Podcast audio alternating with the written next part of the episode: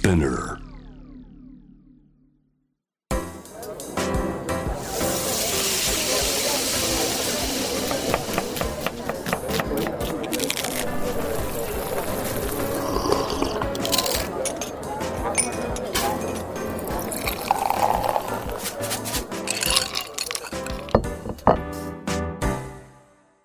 アジナ副音声voice of food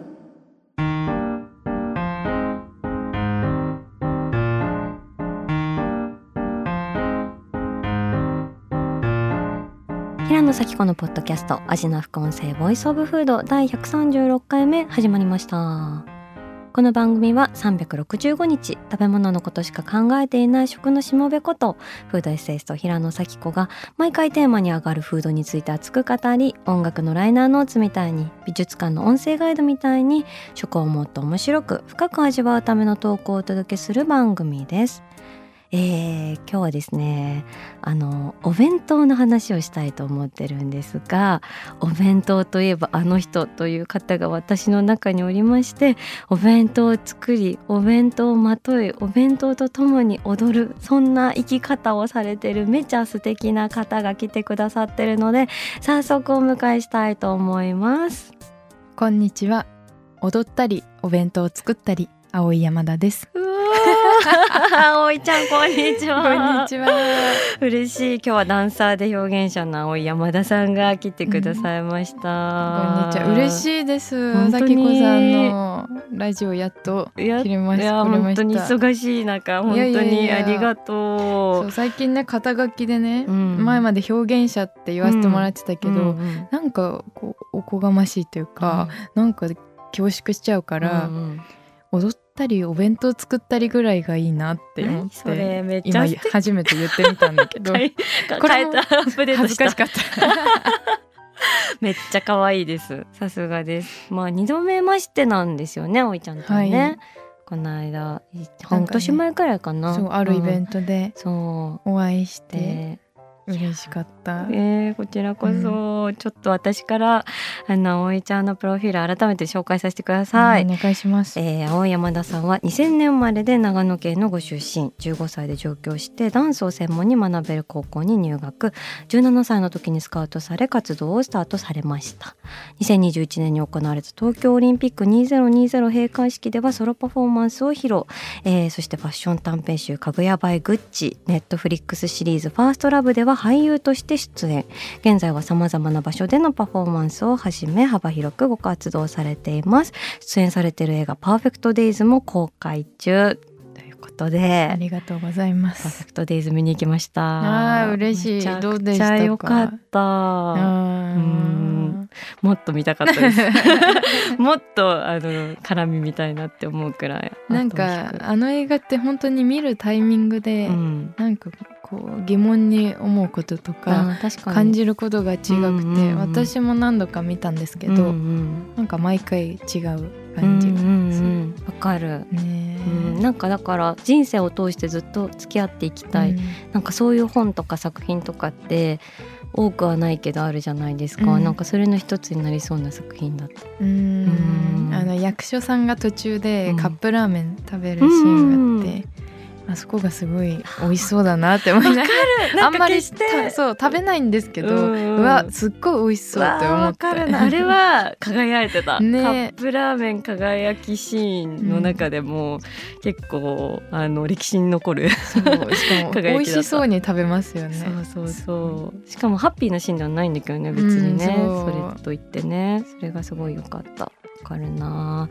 ということでもう本当に葵ちゃん今日も来ていただいているだけでなんか世界が鮮やかになるみたいな。もう体から虹出てるみたいな 感じなんですがないやいや実はあのお弁当がすごい人でもあるということであの今日もお弁当の服を着てくださってますそうよね。なんです。今日はね、うん。えっと鶏肉を塩麹につけたやつと、うんなんだろうあサバ後ろはサバですも う体中にお弁当の写真が、うん。あのプリントされてるまあワンピース？これはそうカーディガンです。カーディガンか。あの毎朝旦那さんにうんうんお弁当を作ってて、へー。それをスマホで取りだめてたので。めちゃくちちゃ素敵、うん、それをあるサイトに送った送ったら、うん服にして返してくれるっていうサービスがあって。へいやちょっと私そのお弁当の話がめちゃくちゃ今日は聞きたくてそもそもなんですけど、お料理っていつから始めたんですか？料理に興味が出たのは高校生ぐらいの時で、うん。なんかね寮生活だったんですけど、うんうん、こう、まあ、ご飯出ない日もあったりして、うん、そういう日はこうなるべく節約とか考え、あの、まあ、質より量というか、あんま考えてなかったんだけど、ある日体調を崩してから、うん、あなんか自分のことって自分で管理しなきゃダメなんだって。体って食べたものでできてるなと思ったからそこから料理ちゃんと勉強しようって思ってで料理家の寺本理恵子さんっていう方がいらっしゃるんですけどその方のお家に住まわせてもらいながらあの本当塩の塩加減から勉強しました。そうなんだ、うん。でもそのさ体調を崩されたっていうのはさあの私も高校時代って留学してたんですけど、うん、結構留学っていうかその家を離れて別の場所で暮らしながら自分のやりたいこととかあったりして、うん、でも食生活とかも難しかったりして、うん、なんかそのなんだろう体調って言ってもそのフィジカルだけじゃなくてこうメンタルの部分とかでもこうダメージ食らったりするっていう経験が私はあったんですけど、うん、なんかそういうことも含めて食べることとかであの何か変わっていったりしたっていうのがあったの？そうですね。やっぱりうん上京してからは、うん、なんかいろんなストレスとかで食べづらい時もあったし、うん、でもなんだろう胃腸が元気だとこうプラス思考になれるっていうかポジティブに物事を考えられるなっていうのもだんだん感じてきて。じゃあなんか気をつけてみようかなって。そっか、うん、なんかでもそうやって食べるってめちゃくちゃ内側の一番自分の中心っていうか、うん、なんかそういうところをなんか大切にすることが必要なんだって思えたってすごいいい経験ですね。そうですね。すごい、だからいいきっかけだったなと思って、うん、今はお弁当作りがこう毎朝のルーティーンになって、絵描くみたいな、瞑想みたいな時間ですごい自分にとって大切な時間なんですよね。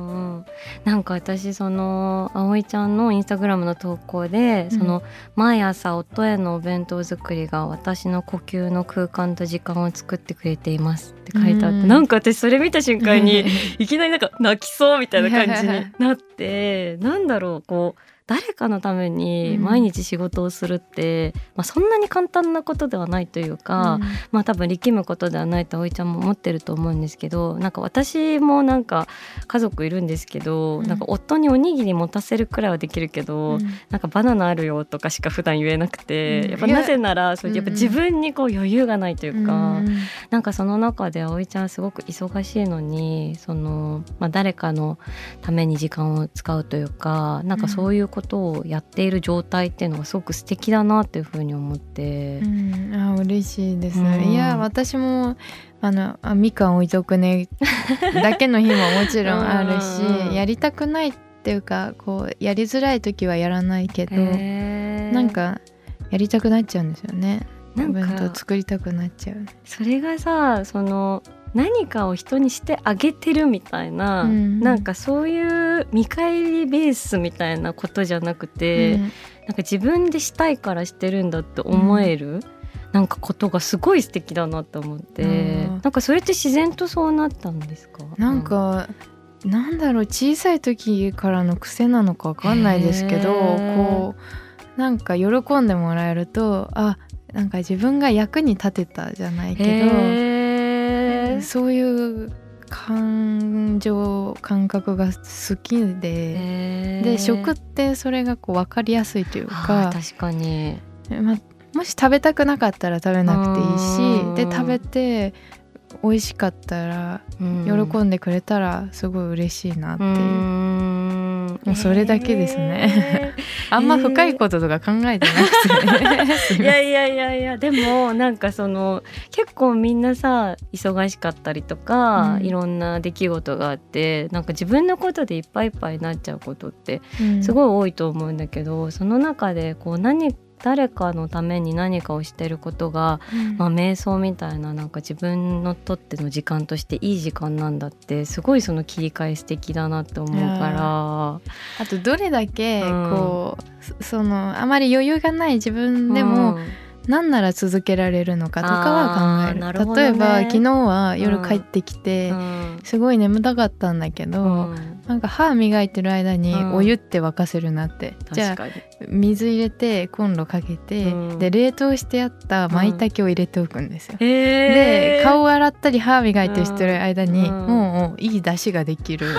あとはもう火止めて 味噌をボンって入れておいたら、うん。次の日もう旦那さんが温めるだけで味噌汁になるからすこれはすごい疲れてても一個できることだなって。あ時間に働いてもらうというか。結構もう最低ラインから考えてどこならできるかっていうのをずっと続けてるので、い。やだからそのすごい料理家さんみたいなお料理は作れないけど、こう自分のできる最低ラインの料理を続けるっていうのが結構テーマかもしれない。えー、なんかやりたくなる。なんかもう私全然夫の水筒さえ洗いたくないみたいな。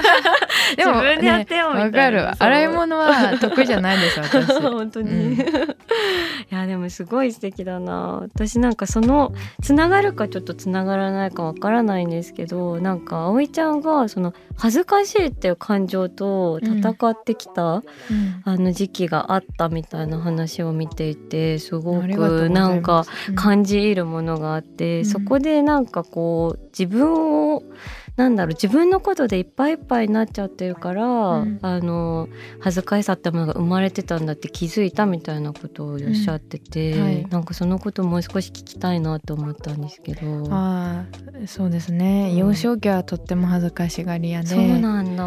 お母さんの後ろから出たくないそうなんだ。へー人の前でなんか歌うとか本当の？無理みたいな感じだ、だって今はさ、ね。たくさんの人に自分を見てもらうっていうのもさ、うん唯一踊ることはなんか恥ずかしくなかったっていうのを幼少期に見つけたきっかけでダンスはやってたんですけどうん。じゃあそこからどんどんこう殻を破っていくにはどうすればいいんだろうって、うんやっぱ勢いだけだとうん。なかなか続かなくて、うんこれは自分の脳みそから変わるしかないと思ったからへなんかいろいろ本読みましたね、何を読んでよかったかは思い出せないんだけど、でもなんか恥ずかしいって自分中心のことだかなら恥ずかしいんじゃないかって思って。かもう自分のことでいっぱいいっぱいになっちゃうからそう。うん自分がどう見られてるのとか自分はこうしたいんだとか、うんそういうことで感じがらだから自分どう見られたいんだみたいなのは一回分こう捨てたら、う、うん、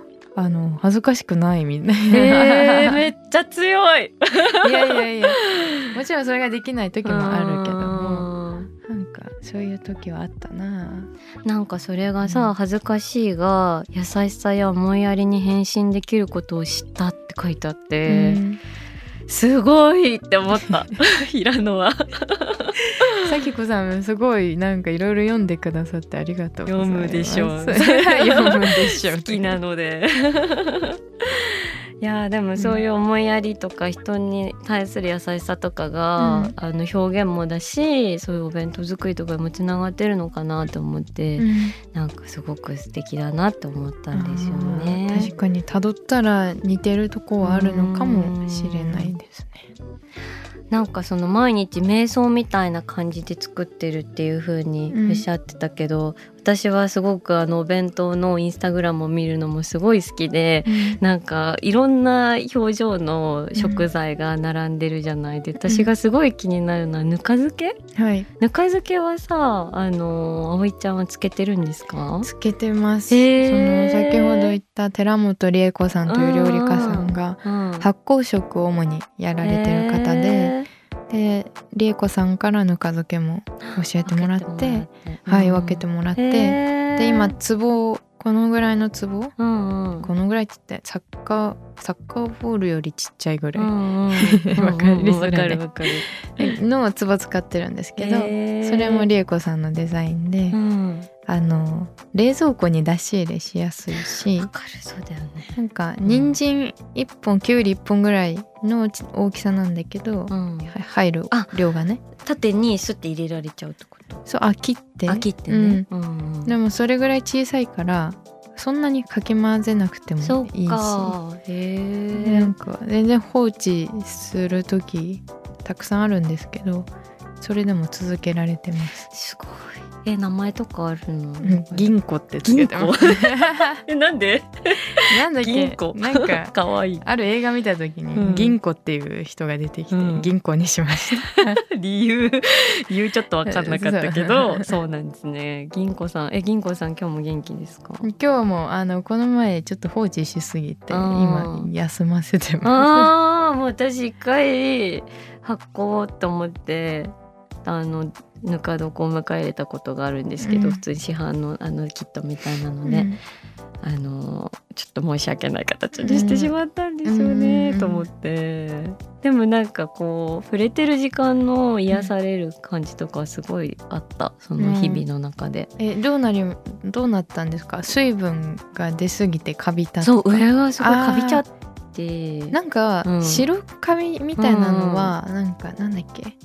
あ三膜酵母へー。みたいな呼ばれるもので、うん。なんかそれだとそんな問題なくて、っていうのもまた理恵子さんのワークショップ行きましょう。行きたい。私ももうちょっともう一回学び直したい、えーちょっと仲良くしたいんですよね。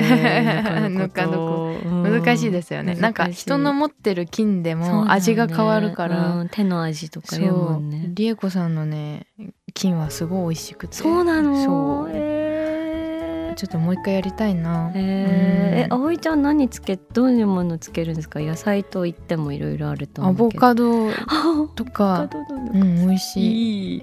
でも普通にきゅうり人人参もつけて。うんうん。でもなんか3日間ぐらい放置してうんうん。それ細かく刻んでうんうんうん。ご飯に混ぜたりえー。遊べます。いいね。素敵、なんか遊んでる感じがさお弁当にもすごい出てるというか なんか万願寺唐辛子がひょろって乗ってるのとか超可愛い。そうそう、ん。今日あ今日こんなになんかくるってしてる。すっごい可愛い。はい、そういう気持ちでら。乗せてそう乗せてます。なんかさ背中のお弁当もさ、イチョウの葉っぱが乗ってるでしょ？これどうしたん？どこどうしたの？このイチョこウのれなんか散歩してたら、葉うん。イチョウ並木があって、うん。落ちてて、うんあこれ可愛いなと思って 持って帰って洗って干して次の日入れました。そんな葵ちゃんが可愛い。拾ったんだ。そう。って。そうそうそう、へ洗っーたらいいんじゃないかな。何それん。めっちゃ可愛い、あとなんかわっぱのさ角にさ、リンゴを切ったのがピタッてこう収まってたりとかの。そうなんか毎朝テトリスみたいに切ってこうサイズ。あはまったみたいな。えー、楽しい。あ今日全然はまんないもういいやギュッみたいな時もああるし。なんかでもそういうところにも自分の感情とか自分の気分とかが出てきてうん。面白いね、るしそうですね、うん。あとなんかその写真撮りたいからうん。うんこの材料買うとかあんまなくて、なるほど。本当にスーパーであ半額になってるとか、うん。あ旬で出てるとか、ん。そういうのをちゃんあの買って、うんその先でできたものをあのお弁当として写真撮って作品にするっていうなるほ流どれが好きかな。あじゃあもうあくまで生活の中の延長としてそれを、やっぱさそれ記録するっていうのはさ、うん。消えちゃうから？そうかもしれない。なんかうん。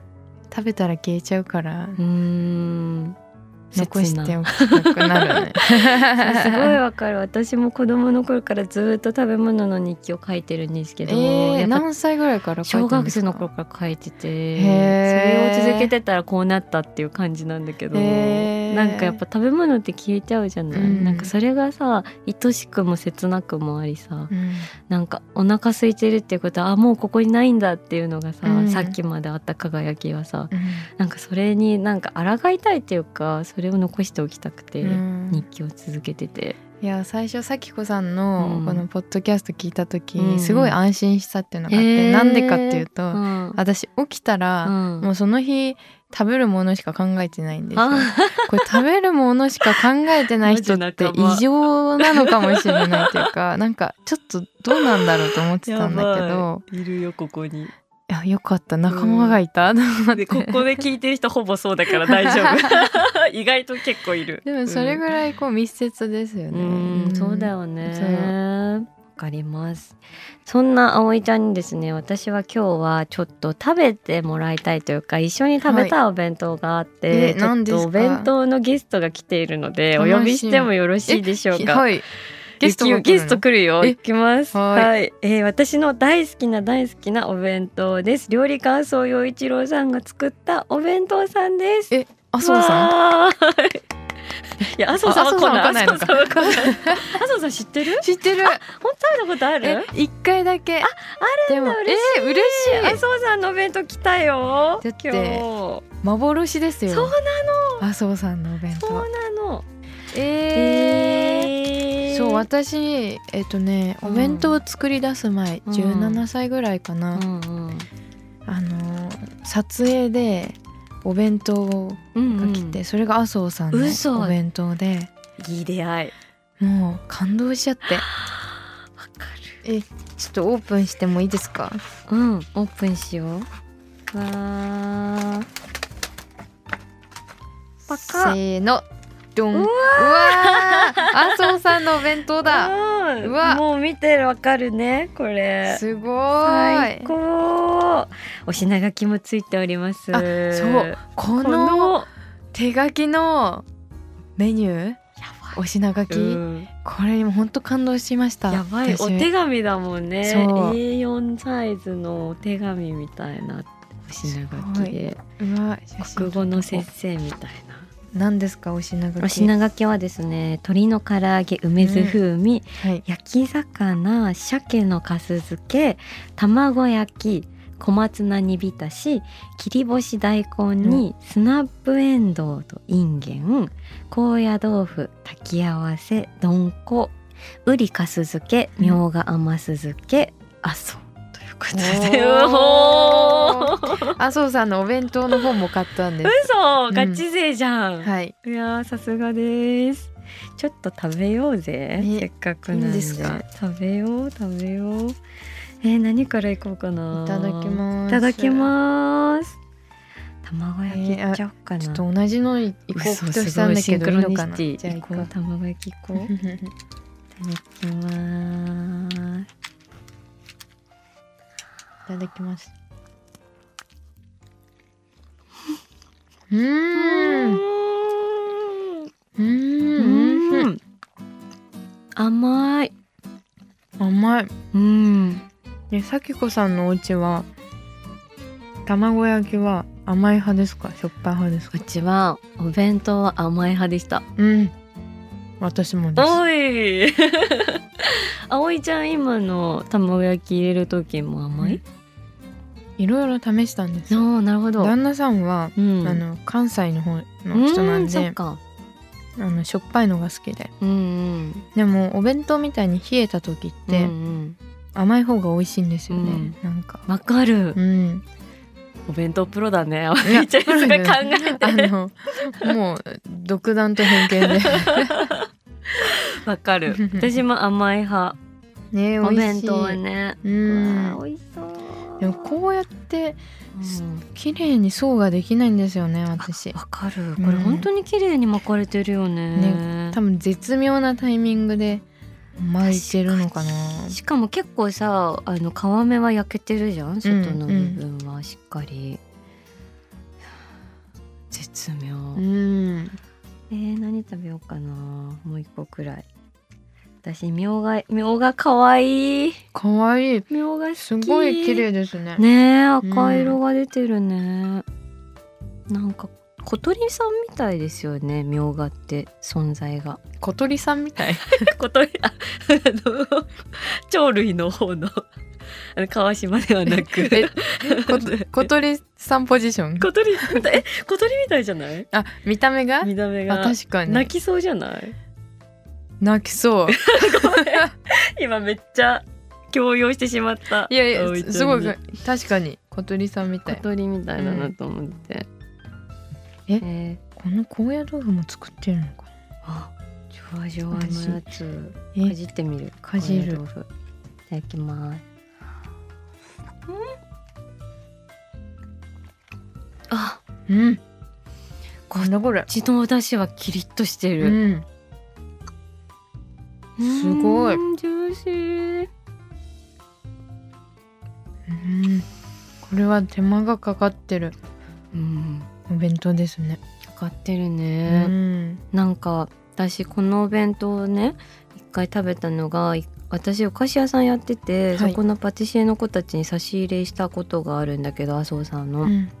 そしたらさみんなさ自分たちの田舎の味の話し始めてさ、うん。なんかその時すごい忙しかったんだけどお弁当食べてる間だけみんなの心が帰省したの、うん。なんかそういう時間をさ作れるお弁当すごいなと思って。うん。すごい。うんでもご飯食べてる時ってみんながこうフラットに戻るっていうかん。あそうだね。私も撮影現場でうん。こうみんなバタバタこうキリキリしてるんだけどうんお昼休憩の時間入るとこう一回ふわって溶けるんですよね。確かに空気が。あとさちょっと偉い人とうかこうまだ若手の人とかも一回こうみんなフラット食べるあわていうだけになるからうんそれの空気感がすごい好き。あめっちゃわかる私、うん。フラットになる瞬間で好きなのは、うん。なんか焼肉屋さんで、うん。紙エプロンで出てくるとこあるじゃん、うん。あれをさみんながつけるとさみんな赤ちゃんみたいにな。るからさ確かに。どんな偉い人もさそうじゃない人もみんな一緒みたいな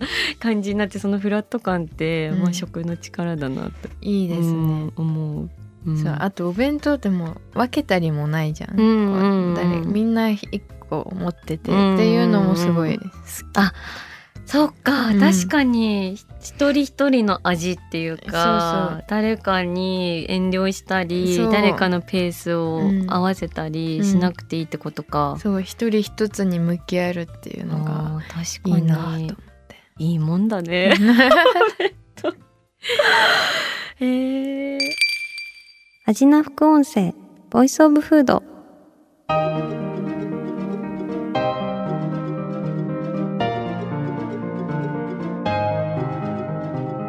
はいというわけで今日はゲストに青山田さんを迎えてお弁当の話をしてきました。葵ちゃんどうもありがとうございます、えーありがとうございます。まだまだ何？さきこさん。え何何？今日は麻生さんのお弁当をいただいたので、うん。私は私のお弁当のえ？ポストカードをさきこさんにう嬉しい。何こ持ってれきました。ハート型になってる。いくつかシリーズは作ってるんですけど、へー。今日はそのハートの。嬉しい、はい。文章も。えなんかお便りとともになんかこういうのずるい。本当に。嬉しくなっちゃう。ありがとうございます。すございこのお弁当。アジ？アジ味の開きがドーンって乗ってる。そう私アジの開きをお弁当に乗せるの普通だと思ってたんだけど、なかなかい結構みんなに驚かれて、うん。普通じゃないんだと思って。なかなかハイブローだ、そう。でさらに言われたのお母さんに、うん。これさ旦那さん会社でかじりついてるってことでしょって言われて。確か 猫ちゃんみたいになにるね。ごめんねみたいな。えでも可愛い。すごい絵になる。切手にしたいくらい可愛いな味がドンって乗ってるそうと味は可愛いんです。味トマトかっこ実家のって書いてある。え実家でトマト育ててる実家でうん。こうちっちゃく作ってるんだけどお母さんすごいね。がそれを送ってくれるんです。へー。なんか豊かやな。トマトかっこ実家の。とゴーヤのおひたし？うん美味しそう。そしてぶどうがたっぷり、はい。がちょっと夏のお弁当だったのかな。確かに。夏と秋の間だった確かに。夏を乗り越えられそうなお弁当や。ありがとうございあます。りがとうございます。ちょっとなんか葵ちゃんとの食べ物の話尽きないのでぜひ来週も来ていただいてあの来週は葵ちゃんの好きな食べ物とか忘れられない食体験のお話聞きたいと思うんですが来てくれますか？嬉しいです。やった。ありがとうございます、はい。じゃあ今回のゲストは青山田さんでした。ありがとうございあます。りがとうございましたそして引き続きアジナ副音声ではアジナフレンズたちの好きな食べ物のメッセージも募集しています。ぜひエピソードとともに送ってください。メッセージを紹介された方には番組オリジナルステッカーをプレゼントします。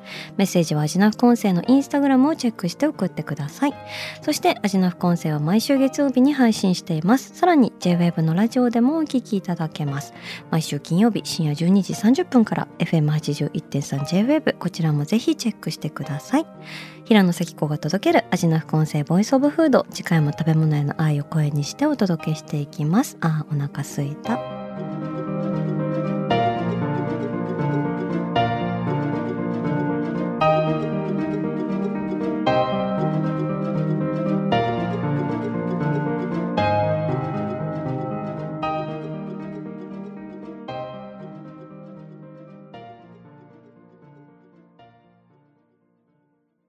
ここでスピナーからのお知らせです。スピナーでは企業やブランドの魅力やストーリーをポッドキャストとして制作配信するお手伝いをしております。ポッドキャストを通してお客様とのタッチポイントの創出とエンゲージメントを向上させてみませんか？お問い合わせは概要欄の URL かスピナー .com のスピナーブランデッドポッドキャストからお願いします。